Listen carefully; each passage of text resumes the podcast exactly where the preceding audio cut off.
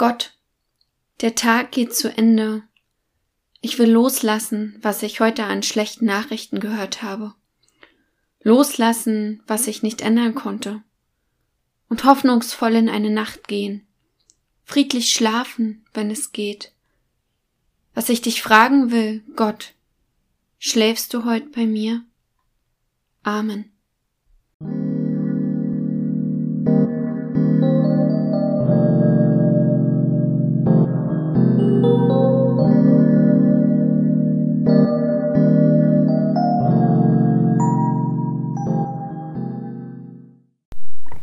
O mein Gott, dieser Himmel und die Apostelgeschichte Kapitel 1, die Verse 3 bis 5 und 8 bis 11.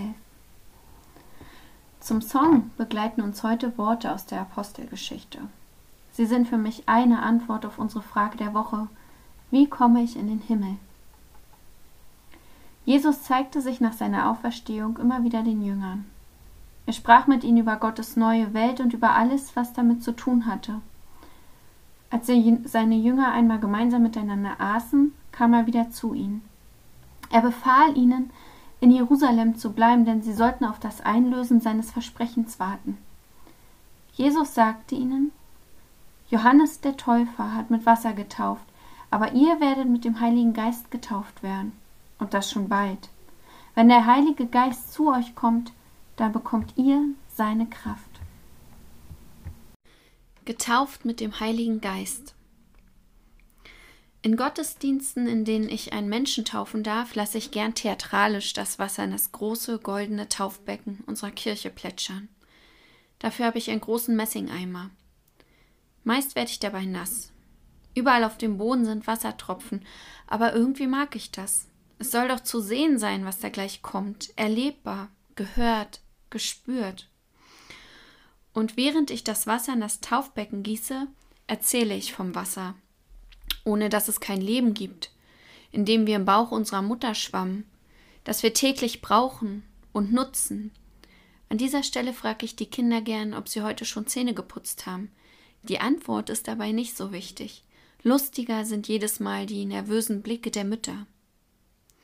Ich erzähle von unseren Tränen, die wir weinen vor Traurigkeit, aber auch Freude und purem Glück. Ich erzähle von stürmischen Wassern, in denen wir versinken können. Und ich erzähle vom Wasser des Lebens. Das ist das Wasser, mit dem wir taufen. Und währenddessen plätschert es, das Wasser. Dann kommen die Familien nach vorn, meist mit einem kleinen Kind auf dem Arm, sind nervös, weil sie Angst haben, etwas falsch zu machen.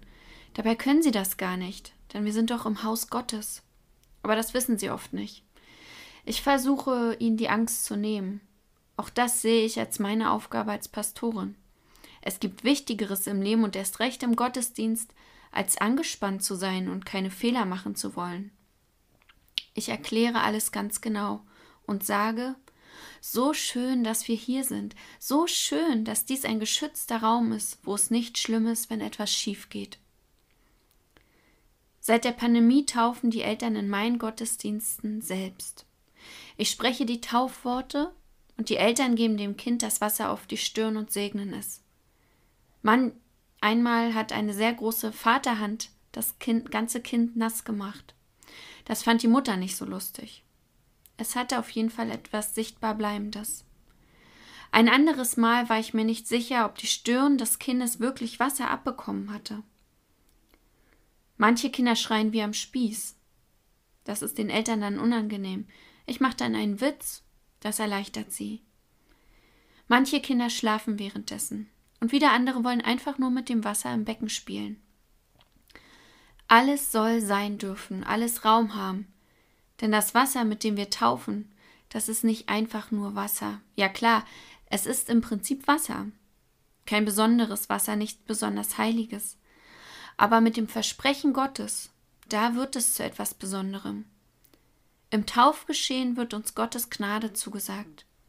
Wir werden ein neuer Mensch, ja sogar Kinder, nicht weil sie von irgendwelchen Sünden reingewaschen werden, sondern weil wir alle in der Taufe von Gott als seine Kinder angenommen werden und als solche durch unser Leben gehen dürfen, mit dem Heiligen Geist getauft, gesehen, angenommen, geliebt. Und was geschieht mit dem Wasser nach der Taufe? Das kippe ich in die Erde zu den Blumen hinter unserer Tür, der Tür, durch die wir unsere Verstorbenen zum Friedhof begleiten. Leben überall. Amen.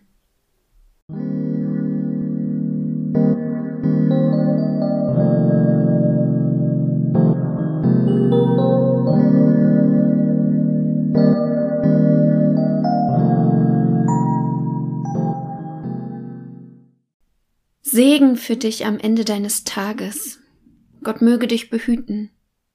Segen für dich, wenn du mit schwerem Herzen schlafen gehst, dass Gott dir leichte Träume schenkt und du spürst, er ist bei dir heute Nacht. Es bleibt noch Zeit für dich und ihn. Amen.